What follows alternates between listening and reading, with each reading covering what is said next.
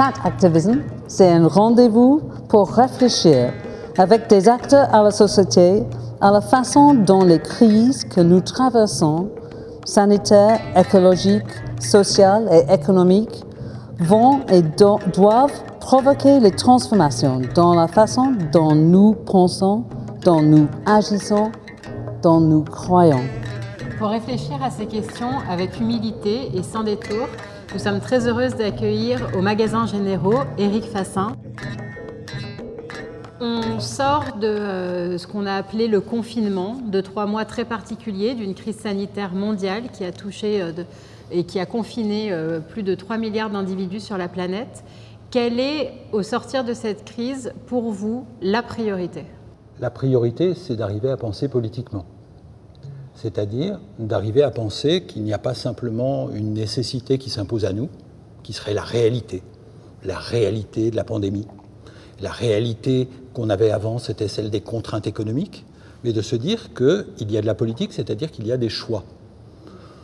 Margaret Thatcher disait qu'il n'y a pas d'alternative. Je crois que faire de la politique, c'est dire qu'il y a des alternatives, autrement dit qu'il y a des choix, qu'on n'est pas condamné à suivre la réalité, mais qu'on peut essayer de se battre pour la changer. Autrement dit, d'avoir des visions du monde différentes. Ça, pour moi, c'est un enjeu démocratique majeur, c'est remettre de la politique. Or, la pandémie, elle nous a fait sortir de la politique en ayant le sentiment qu'au fond, on était juste dans un problème technique, un problème d'épidémiologie, mais pas un problème politique. Or, ce qu'il est important de penser, c'est que ce sont des problèmes politiques, pas seulement de gestion, mais de choix. Je crois que donc la bataille aujourd'hui, c'est une bataille pour la démocratie et c'est la raison pour laquelle c'est pas simplement, même si bien sûr c'est aussi et c'est beaucoup en ce moment la question de la pandémie, mais c'est en même temps des questions qui ont à voir avec l'ordre sexuel, avec l'ordre racial, avec euh, la circulation internationale autour des migrations, etc. Toutes les questions qui se posent en ce moment, au lieu de les penser comme des contraintes qui s'imposent à nous, il est important de penser des alternatives, c'est-à-dire des choix politiques. Est-ce qu'on veut une chose ou bien une autre? Mais Margaret Thatcher, elle a dit aussi, il n'y a pas aucune... la société n'existe pas. Tout à et, fait. et où est la société aujourd'hui? Et en fait, où est les politiciens qui croient que la société, c'est quelque chose qui peut changer le, le monde, qui peut changer la vie? C'est une chose euh, de s'interroger sur les politiciens, c'en est une autre de s'interroger sur la société. Parce que le problème en ce moment, c'est qu'on a l'impression qu'il y a un écart très grand entre la classe politique et la société.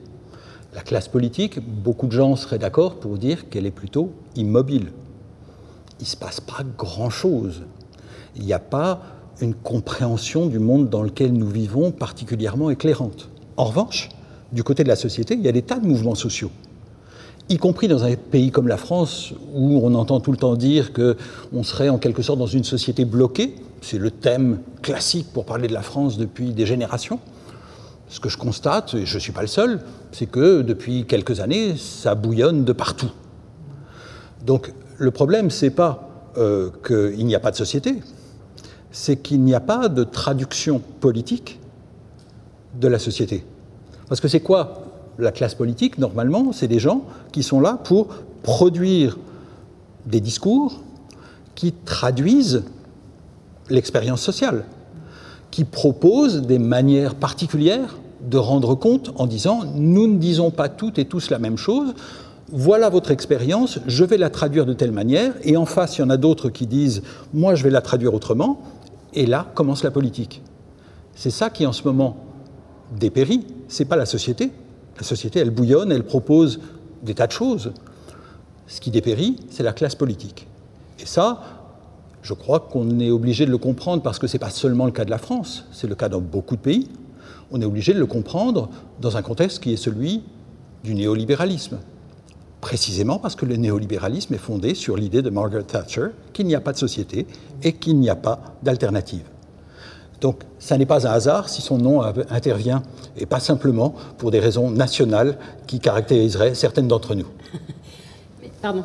Est-ce que ça, euh, on a quand même vu euh, une forme de très très forte mobilisation citoyenne Je pense notamment à, la mobilisation dans le cadre de Black Lives Matter et euh, des manifestations contre les violences policières. Donc il y a eu en effet une espèce de moment, alors que tout le monde avait été confiné pendant plusieurs mois, d'envie de, de, citoyenneté très forte, si je puis dire, et d'agir ensemble. Est-ce que ce pouvoir politique dont vous dites qu'en effet il est peut-être décroché de la société et peut-être trop immobile, euh, ça voudrait dire qu'il a, il va ou il doit changer de main entre cette classe politique et euh, la société, si je garde ce terme-là? En tout cas, ce qu'on peut constater, c'est que là, il ne s'agit pas seulement de la France, à nouveau. Euh, ce qui s'est passé autour de Black Lives Matter, ça circule de manière internationale. Ça amène d'ailleurs beaucoup de gens en France a critiqué ces mouvements en disant que ce serait juste des importations américaines, alors qu'en réalité, si ça marche dans beaucoup de pays, c'est parce que ça résonne dans chaque pays. Dans chaque pays, on sait ce que c'est que les violences policières. Dans chaque pays, on sait ce que c'est que les discriminations raciales. Et précisément, ça a des rapports avec le néolibéralisme comme régime aujourd'hui de plus en plus autoritaire et de plus en plus fondé sur l'idée d'exclusion d'une partie de la population. Donc ce n'est pas quelque chose qui concerne seulement la France, mais c'est quelque chose qui concerne aussi la France, non pas selon une logique d'importation, mais parce que, par exemple, les violences dans les banlieues, eh bien, euh, on les connaît depuis longtemps. On sait qu'il y a depuis longtemps des jeunes hommes, noirs ou arabes, qui peuvent mourir dans des rencontres avec la police. Ça n'est pas nouveau. Simplement, aujourd'hui, ça commence à prendre un langage qui arrive à se faire entendre. Pourquoi? Parce que en France, depuis quelques années, ce ne sont plus seulement les jeunes des banlieues, ce sont aussi d'autres jeunes et des moins jeunes dans les mouvements sociaux qui peuvent être victimes des violences policières. Autrement dit, on se rend compte que les banlieues ont été une sorte de laboratoire pour une dérive autoritaire de nos sociétés démocratiques. Donc qu'est-ce qui peut changer là-dessus? Bah, C'est précisément l'enjeu des années à venir, c'est-à-dire dans quelle mesure la politique est-elle capable de traduire ces mouvements sociaux? Ou au contraire va-t-elle se contenter de les refouler, de les occulter, de les disqualifier en prétendant que, au fond, ce ne serait pas de la politique, ce serait anti-républicain, ce serait antidémocratique, ce serait du communautarisme, ce serait des politiques identitaires, c'est-à-dire tout ce qu'on lit un peu partout.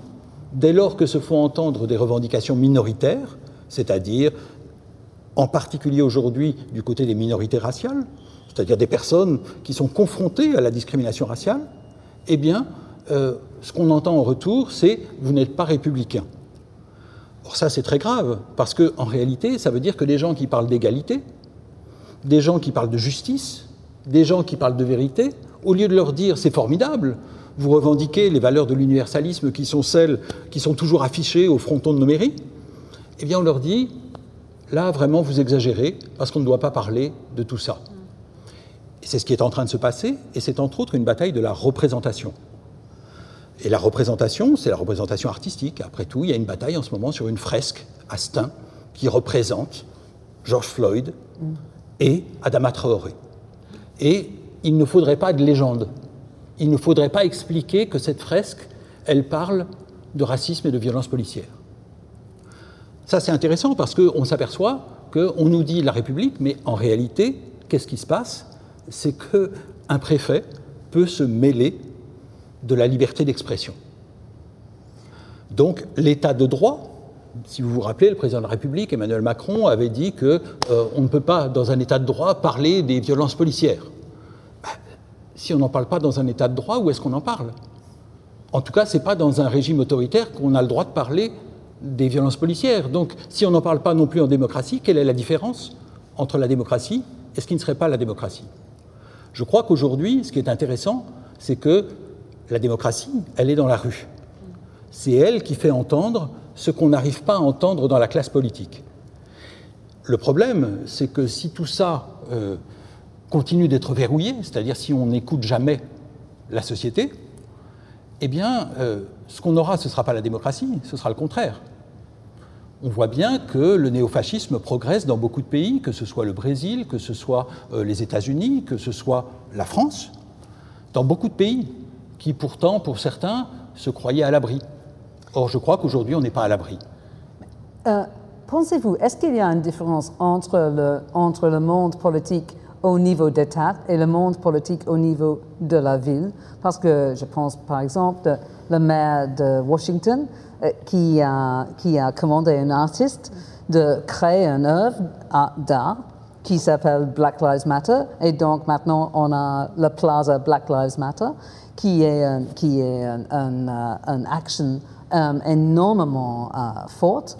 Um, et est-ce qu'il y a, euh, avec les maires euh, euh, dans les villes mondiales qui, qui luttent contre l'État, souvent en Brésil par exemple, ça parle, c'est un bon exemple, à Londres avec Sadiq Khan, contre Boris Johnson.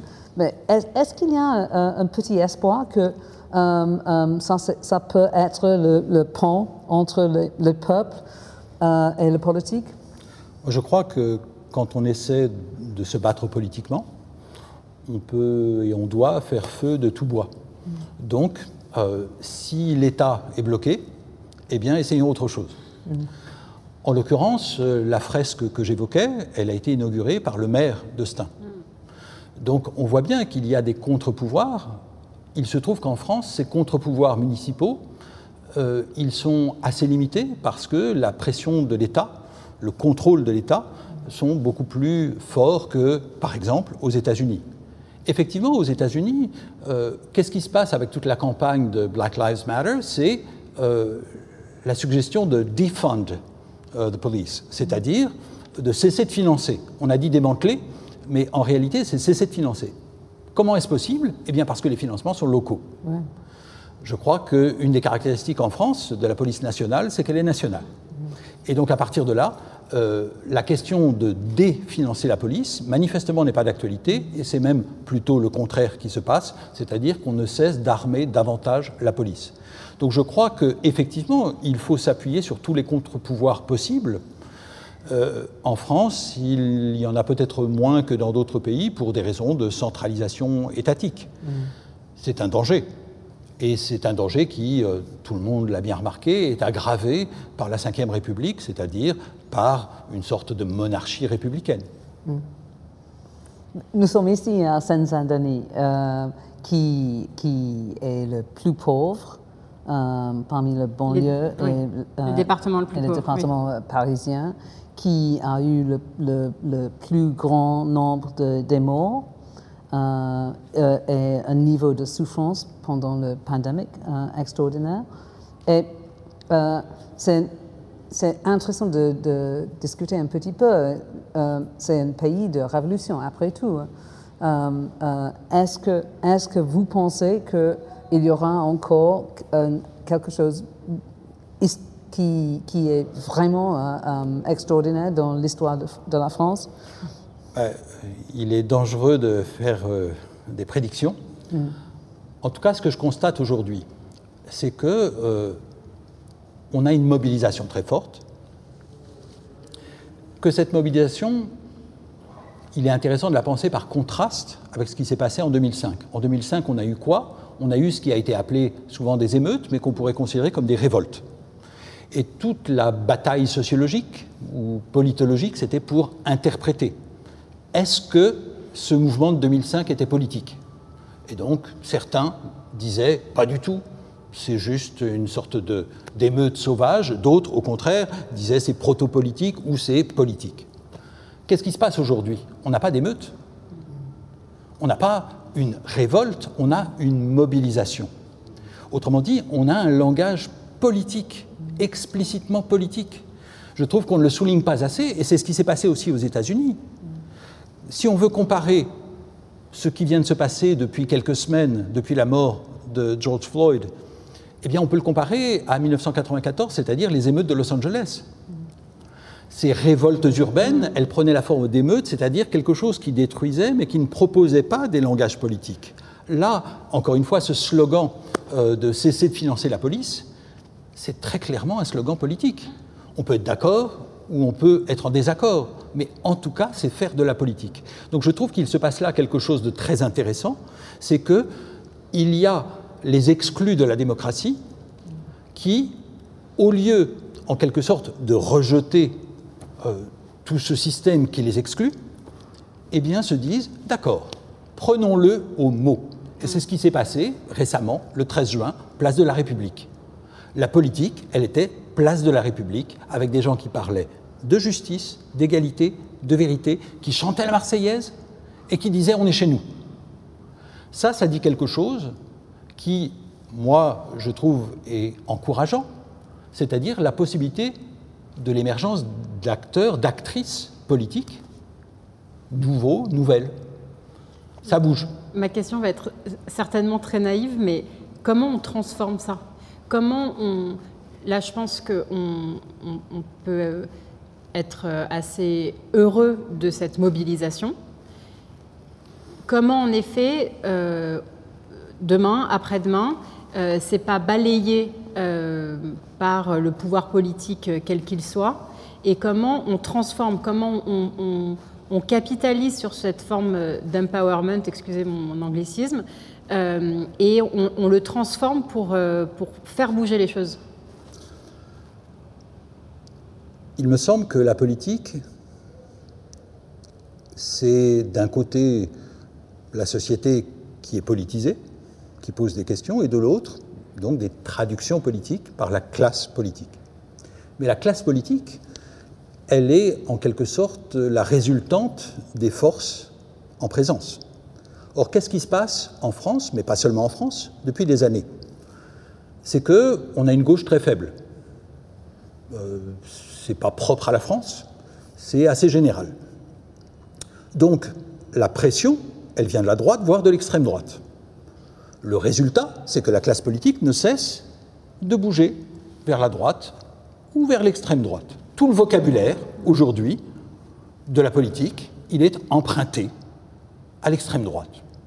Finalement, on a l'impression que le président de la République, quand il parle de valeurs actuelles, il est chez lui. Ça, c'est une évolution qui n'est pas propre à la France, mais qu'on retrouve un peu partout. Si on veut que ça change, il faut quoi? Il faut qu'il y ait des pressions dans l'autre sens. C'est-à-dire que depuis quelques années, les politiques se sont dit se faire mal voir de l'extrême droite, c'est coûteux. Il faudrait que se faire mal voir des mouvements sociaux soit coûteux. Autrement dit, ça veut dire qu'il faut que les gens votent, mais ça veut dire qu'il n'y a pas que le vote, il y a toutes sortes de mobilisations, et c'est en particulier ce qui se passe en ce moment dans une bataille à nouveau de la représentation, pas seulement de la représentation politique avec les élus, mais aussi de la représentation médiatique, c'est-à-dire qu'est-ce qu'on raconte dans les médias? Donc, est-ce qu'on arrive à faire entendre autre chose? C'est une question qui se pose pour les médias, y compris parce que si on publie un journal, euh, il y a peut-être un moment où il faudra se demander est-ce qu'il ne serait pas bien d'être lu? Euh, Donc, la société, ça devrait exister aussi pour les médias. Sinon, ça veut dire que les médias sont entièrement financés par l'État et qu'ils n'ont plus besoin de la société. Et dans ce déséquilibre-là, il y a beaucoup à perdre. Donc je crois que l'espoir de changement, c'est le fait que la pression soit suffisante pour que les hommes et les femmes politiques se disent j'ai quand même intérêt à les écouter. Et, qu'est-ce que c'est le rôle pour les penseurs, les, artistes, les institutions euh, comme les universités, comme les institutions culturelles, pour les activistes, pour, pour qui, qui est-ce qu'il y a un rôle pour, pour tous les, les influenceurs, on peut dire maintenant? Moi, je dirais qu'effectivement, toutes ces professions sont des professions qui contribuent, avec des rôles différents, mais à produire des représentations publiques. C'est vrai des sociologues, c'est vrai des artistes, c'est vrai des journalistes, c'est vrai euh, des politiques, c'est vrai de toutes sortes de catégories professionnelles qui contribuent, des romanciers, des romancières, etc. Donc, nous, cette catégorie de gens euh, ainsi définie, contribuant à produire des représentations publiques. Je crois que ça pose une question, justement, qui est ce nous? C'est-à-dire, est-ce qu'on peut parler de la société comme si on était à l'extérieur de la société? C'est une question qui se pose pour moi, à la première personne, en travaillant sur des questions minoritaires, sans appartenir à une catégorie minoritaire. Ça ne me réduit pas au silence, la preuve, je suis là. C'est donc que je crois que c'est possible, mais en même temps, ça veut dire aussi que ça ne va pas de soi, qu'on doit se poser la question, qu'est-ce que ça fait que ce soit souvent des hommes blancs qui aient la parole? Ça ne veut pas dire, encore une fois, que je vais battre ma coulpe euh, pour euh, m'excuser d'être là. Si je suis là, c'est bien que je l'ai choisi. Mais je crois que ça demande à réfléchir, c'est-à-dire comment on peut faire pour que ça change. La première chose qu'on peut faire, et qui bien sûr ne suffit pas, à mon sens, c'est de le remarquer et de le faire remarquer. Parce que, au fond, ce dont on parle, c'est des normes. Or, si on veut que les normes changent, il faut qu'elles commencer par faire en sorte qu'elles ne soient plus transparentes. Donc, c'est rendre visibles les normes. C'est-à-dire, au lieu que les normes soient normales, qu'on finisse par prendre conscience qu'elles sont normées. Autrement dit, qu'on finisse par remarquer, comme on a commencé à le faire en France depuis quelques années, où lorsque il n'y a que des hommes, eh bien d'un seul coup, il y a quelqu'un pour lever la main et pour s'en étonner. C'est en particulier ce qui a été incarné par le collectif féministe La Barbe. Mais je crois que la question se pose aussi bien sûr par rapport aux minorités raciales en France aujourd'hui. La plupart du temps, on ne remarque pas qu'on est entre blancs. Ce qui me paraît intéressant, c'est qu'on a beaucoup remarqué, et c'est un symptôme depuis quelques années, que lorsque des personnes racisées, c'est-à-dire assignées à une place inférieure en fonction de leur apparence, de leur origine, lorsqu'elles se réunissent entre elles, en utilisant le mot non-mixité, d'un seul coup, on a l'impression que c'est la fin du monde. Or, ces rencontres occasionnelles en non-mixité, qu'est-ce qu'elles pèsent par rapport au fait que, presque tout le temps, dans le monde de l'art, dans le monde de l'université, dans le monde du journalisme, dans le monde de la politique, on est entre blancs sans avoir besoin de le revendiquer. On ne dit pas qu'on est en non-mixité, mais on l'est de fait. Donc je crois que la première chose qu'on puisse faire, ce qui bien sûr ne suffit pas, c'est de ne plus trouver ça normal et de faire en sorte qu'on ne trouve plus ça normal. Il y a une chose pour moi énormément intéressante, par exemple avec le mot minorité, parce que, par exemple, il y a en fait une majorité de femmes euh, euh, en France, euh, et, mais nous sommes encore une minorité. Mm. À Londres, il y a maintenant, c'est 56% des jeunes sont noirs, noirs ou bruns, on mm. Et, donc, encore une fois, ça c'est une majorité. Et, il y a quelque chose psychologiquement énormément important, à mon avis, de dire, OK, mais si nous sommes la majorité, il faut, il faut pousser contre les hommes blancs euh, dans une façon, avec, avec une confiance, avec un pouvoir tout à fait différent. Il y a un langage à, réinventer, des, mots à mettre. Euh, Je pense que la bataille des mots, elle est fondamentale, c'est justement la bataille de la représentation du monde. Mm. C'est-à-dire, est-ce qu'on parle de genre ou pas? Mm. Est-ce qu'on parle de race ou pas? Mm. Vous l'avez sans doute remarqué, en France, il y a une tempête depuis quelques années à l'idée qu'on puisse parler de race ou de racisé ou de racialisation ou de racisme d'État, ou etc. Tout cela provoque des tempêtes. C'est bien que le langage est la première bataille politique quels sont les mots qu'on utilise pour décrire la réalité. Est-ce que par exemple on parle de classe? Ben oui, ça c'est une manière de représenter la réalité qui a des effets bien réels. Mais on voit bien qu'il n'y a pas que la classe. C'est-à-dire que si on veut nommer, eh bien la bataille du langage, elle est essentielle. Donc je crois que effectivement ce qui se passe autour de, du langage, c'est qu'on a intérêt à, à ne pas trouver que ça va de soi. Donc par exemple, effectivement, minorité, c'est un terme paradoxal et c'est justement la raison pour laquelle il me paraît intéressant. Mm. Parce qu'il souligne l'écart entre la minorité au sens statistique et la minorité au sens politique. Parce que c'est quoi une minorité? Ce n'est pas des gens qui sont moins nombreux, c'est des gens qui sont minorés. C'est-à-dire, ça n'est pas une question de nombre, c'est une question de rapport de pouvoir. Le cas des femmes, de ce point de vue, est particulièrement intéressant parce que tout le monde sait bien qu'il y a un peu plus de femmes que d'hommes. Donc, très bien, ça nous aide à réfléchir, mais alors pourquoi sont-elles une minorité mm. Donc, nous avons intérêt à utiliser un vocabulaire qui fait que, au lieu de trouver que tout ça va de soi, nous nous posions des questions. Je crois que le travail intellectuel en ce moment, mais je crois que c'est plus généralement le travail de toutes les personnes qui contribuent à produire des représentations, ça n'est pas de donner des réponses, mais de contribuer à ce qu'on se pose plus de questions. Et je trouve qu'il est tout à fait significatif que dans beaucoup de pays où la dérive autoritaire, la dérive antidémocratique, voire la dérive néofasciste s'aggrave, on s'en prenne presque systématiquement à ce qu'on pourrait appeler la pensée critique. De ce point de vue, moi, je travaille dans le champ des études de genre. Les attaques un peu partout dans le monde, en tout cas dans beaucoup de pays, contre les études de genre, du Brésil à la Hongrie, à la Roumanie plus récemment, mais aussi en France, bien sûr, toutes ces attaques, elles disent qu'on refuse de parler de genre parce que le genre, c'est un mot qui ne va pas de soi, qu'on ne comprend pas bien. Autrement dit, on est obligé de se poser des questions. Au lieu de trouver que ça va de soi, que quand même les hommes sont des hommes, les femmes sont des femmes, d'un seul coup, on nous dit c'est plus compliqué.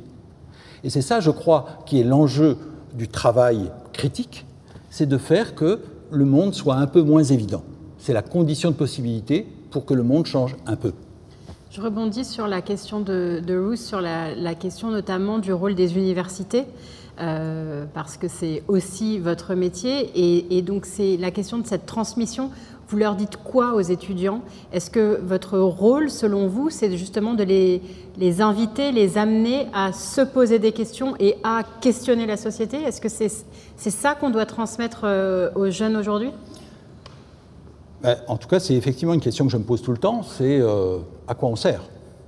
Et euh, je suis convaincu qu'on sert à quelque chose, sinon je ne le ferai pas. Euh, ce n'est pas simplement euh, en attendant la retraite que j'essaie de faire mon métier, mais c'est parce que je crois que ça a une importance. La première chose que je dirais, c'est que toute cette réaction antidémocratique aujourd'hui, elle repose très fortement sur l'anti-intellectualisme. C'est-à-dire le mépris de la chose intellectuelle est aujourd'hui une des conditions de possibilité de la dégradation de la démocratie.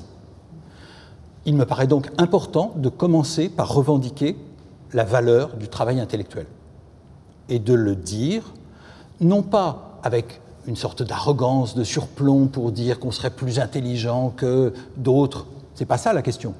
C'est de dire il est socialement utile et politiquement nécessaire d'essayer de réfléchir. Ça, c'est la première chose que pour ma part, j'essaye de transmettre. Donc le contenu, après que par exemple mes étudiantes et mes étudiants trouvent que je raconte des bêtises, ça n'a pas d'importance. Qu'ils soient ou qu'elles soient d'accord avec moi ou en désaccord, on s'en fiche. Ce qui compte, c'est est-ce que ça leur donne envie de réfléchir Je le dis souvent euh, avec une autosatisfaction embarrassante, mais le plus beau compliment qu'on me fasse, et on me le fait parfois, c'est de dire on s'est senti intelligent en vous écoutant. Je crois que c'est ça l'enjeu démocratique. L'enjeu démocratique, c'est pas de dire les intellectuels sont intelligents, c'est de dire on est payé, c'est mon cas, pour essayer de travailler la chose intellectuelle et pour que ça donne des outils. Autrement dit, pour que d'autres personnes se sentent intelligentes, pas pour que moi je me sente intelligent. Moi, mon métier, c'est de faire ça. J'espère que ça peut servir à d'autres. Et donc dans l'enseignement, c'est ça, c'est poser des questions en des termes qui peuvent aider à troubler l'évidence du monde. Ça, c'est précisément ce qui est politiquement attaqué de toutes parts. Donc ça n'est pas un hasard si quand on travaille à partir de cette vision et dans ces domaines, on est beaucoup attaqué. Pour ma part, pour essayer de compenser le désagrément de ces attaques, j'essaie de me dire que c'est bon signe. C'est vrai, euh, euh, euh, je suis d'accord avec ça.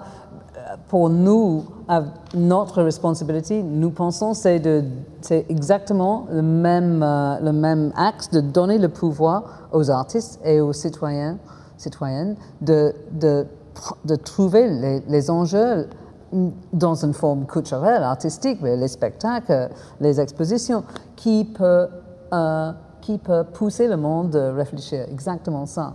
Euh, mais aussi pour moi, euh, j'ai toujours pensé qu'il euh, y a, il y a une idée, pour moi, c'est mauvais, qu'on doit être neutre, on doit être impartial. c'est assez anglais en fait. avec le, BBC qui a toujours, c'est toujours une accusation contre le, le, BBC, le BBC. et je pense que c'est pas possible pour les artistes euh, et c'est pas normal. Et, si on essaie, si on regarde quelque chose qui, qui est neutre, qui n'a pas, qui n'a pas une, position politique, en fait, c'est toujours, euh, c'est toujours euh, une position droitiste, en fait. C'est jamais radical, c'est toujours quelque chose qui, qui est contre l'avenir. La neutralité de droite. Voilà. Parce que en fait, on le voit bien, et en particulier quand on travaille dans le champ des études de genre, donc dans une histoire qui est une histoire féministe, ce n'est pas simplement un concept, c'est aussi un mouvement social. Donc la logique politique, elle n'est jamais niée, au contraire, elle est le moteur premier. Donc quand on travaille dans le champ des études de genre, bah, on est bien placé pour savoir que neutre, c'est une manière de ne pas dire masculin ou féminin. Autrement dit, c'est une manière d'occulter. Et donc de dire masculin? Implicitement en général, mais en tout cas de ne pas dire l'enjeu.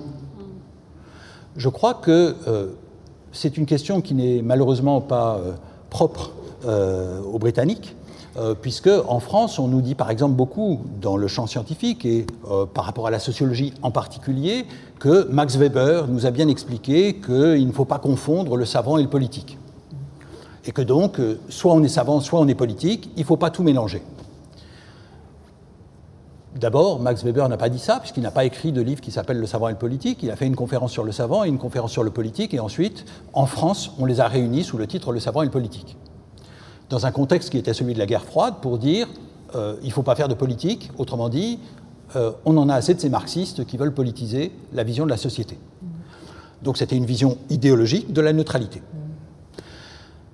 En réalité, euh, et de ce point de vue, les études féministes me paraissent un point d'appui important, euh, les études féministes insistent sur le fait que les points de vue sont situés. Autrement dit, qu'on ne parle pas de nulle part. Quand on parle, c'est avec un regard. Donc, en particulier, si on veut rester dans, cette euh, métaphore du regard, eh bien, il y a des choses qu'on voit, mais il y a des choses qu'on ne voit pas.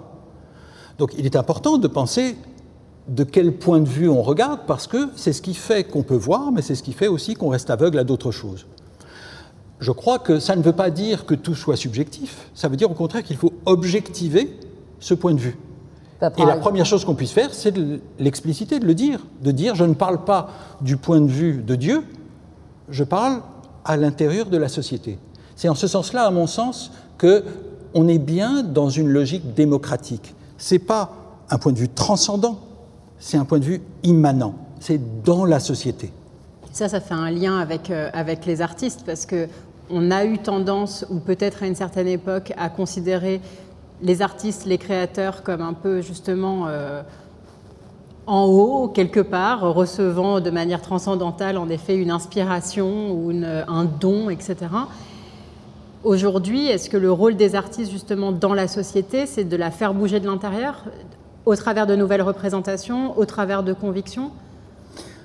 Je ne sais pas quel est le rôle des artistes ou quel doit être le rôle des artistes. Je pense simplement que, de fait, qu'on le veuille ou non, on contribue à produire des représentations. Donc après, il y a un choix politique. Mm. Qu'est-ce qu'on veut faire de ce pouvoir qui n'est pas un pouvoir absolu, mais qui est un pouvoir symbolique? Mais aussi, mais aussi, en fait, c'est une question de regard, comme vous avez dit, et qui est invisible? Ben, ben, ici, nous avons une exposition extraordinaire qui est absolument une exposition des, artistes qui vient d'une culture minorité, on peut dire. Euh, comme nous avons euh, fait Les Justes d'Abdul Malik, c'était la première fois que euh, un Africain metteur en scène a créé un spectacle pour, le théâtre du Châtelet. Il a créé une forme d'art, il, s'appelle un, musical tragedy, pas un musical comedy, et il a transformé un, classique d'Albert Camus de devenir quelque chose pertinent, créé ici, à Aulnay-sous-Bois, en fait, pour aujourd'hui. C'était, c'était un choix de, de, donner le pouvoir à Malik et euh, pour les comédiens qui étaient invisibles, en fait. Je crois que depuis quelques années, euh, en France, il y a toutes sortes de batailles publiques autour des représentations artistiques. Le point de repère, ça pourrait être la controverse autour d'Exhibit B, il y a quelques années.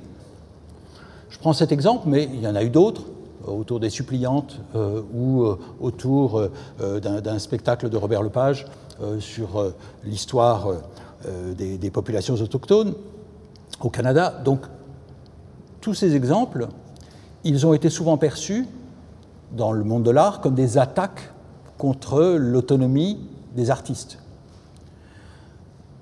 Seulement en France, en fait. Particulièrement en France. Euh, au Canada aussi. Ah oui, ok. Euh, mais je crois que on peut renverser les choses et se dire c'est plutôt le signe qu'on accorde de l'importance aux représentations artistiques si on est prêt à se battre pour ou contre, en essayant de produire des arguments, en essayant de changer les représentations. Donc pour ma part, je trouve que l'idée qu'il serait regrettable que les représentations artistiques soient contestées me paraît une vision très pauvre de l'art. Si on veut un art consensuel, ça veut dire que c'est un art sans importance. Si tout le monde est d'accord en disant c'est bien, ça veut dire que c'est en dehors du monde, parce que dans le monde, tout le monde n'est pas d'accord sur ce qui est bien et pas bien. Donc je crois qu'au lieu de s'inquiéter des attaques contre la liberté artistique, on devrait être ravi. C'est-à-dire se dire enfin, les gens en ont quelque chose à faire de ce que nous représentons. On craignait que ça n'intéresse que quelques bourgeois vieillissants, plutôt blancs. Et d'un seul coup, il y a des tas de gens qu'on avait complètement oubliés et qui disent ça nous importe. Et de quoi se met-on à parler? On se met à parler de, bon alors, quels sont les critères pour définir ce qui est bien et pas bien dans le monde de l'art? Donc on dit, bah, regardez euh, le metteur en scène, ou regardez euh, les acteurs, les actrices. Mais après on dit, oui, mais regardez le public aussi. Donc c'est plus seulement de quoi ça parle, qui sont les gens qui font la culture. Je crois que le fait qu'aujourd'hui en France, par exemple, des personnes racisées, noires, arabes et autres, disent pourquoi on n'a pas notre place?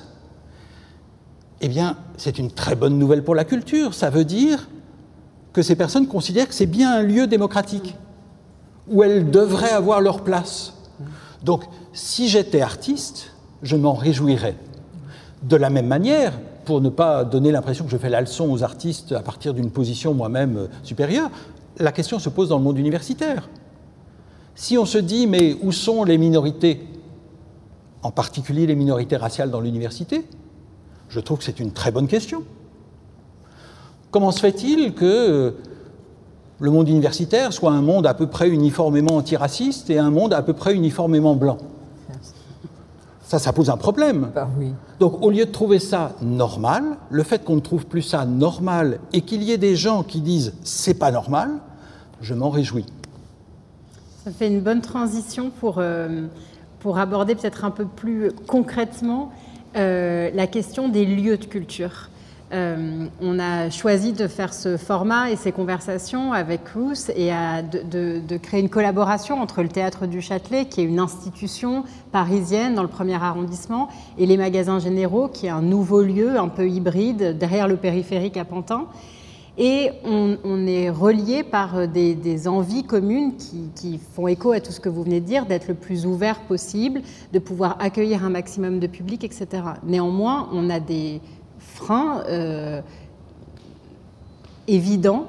Euh, et la question que j'ai pour vous, c'est quel serait votre conseil, votre euh, intention, qu'est-ce que vous pourriez nous, donner comme conseil pour changer les choses, pour être davantage ouvert, pour permettre justement à l'ensemble des citoyennes et des citoyens de se sentir chez eux, dans ces lieux, et de s'approprier ces lieux, euh, et de sentir que, euh, que, ce sont des lieux démocratiques et des lieux d'égalité. Alors, je n'ai pas de conseils à donner, mais en tout cas, euh, je veux bien essayer d'y réfléchir, ce qui n'est pas la même chose. Je dirais une première chose, c'est que quand on a discuté en France de la parité, Donc c'est un autre sujet, mais c'est aussi une question de représentation, la participation des femmes à la vie politique. Beaucoup de gens disaient Oh, mais on aura du mal à recruter des femmes. Ça n'a pas été le cas. Au contraire, d'un seul coup, il y en avait plein qui étaient intéressés. Donc je me dis qu'on peut peut-être faire la même hypothèse pour la culture, c'est-à-dire si on commence à dire dans un contexte où il y a pas mal de chômage, par exemple, si on commence à dire il y a des postes, ça m'étonnerait que les gens disent Oh non, je préfère faire autre chose. Euh, il y en a peut-être qui diront je préfère faire autre chose, mais il y en a quand même un certain nombre qui manifestement en ont envie.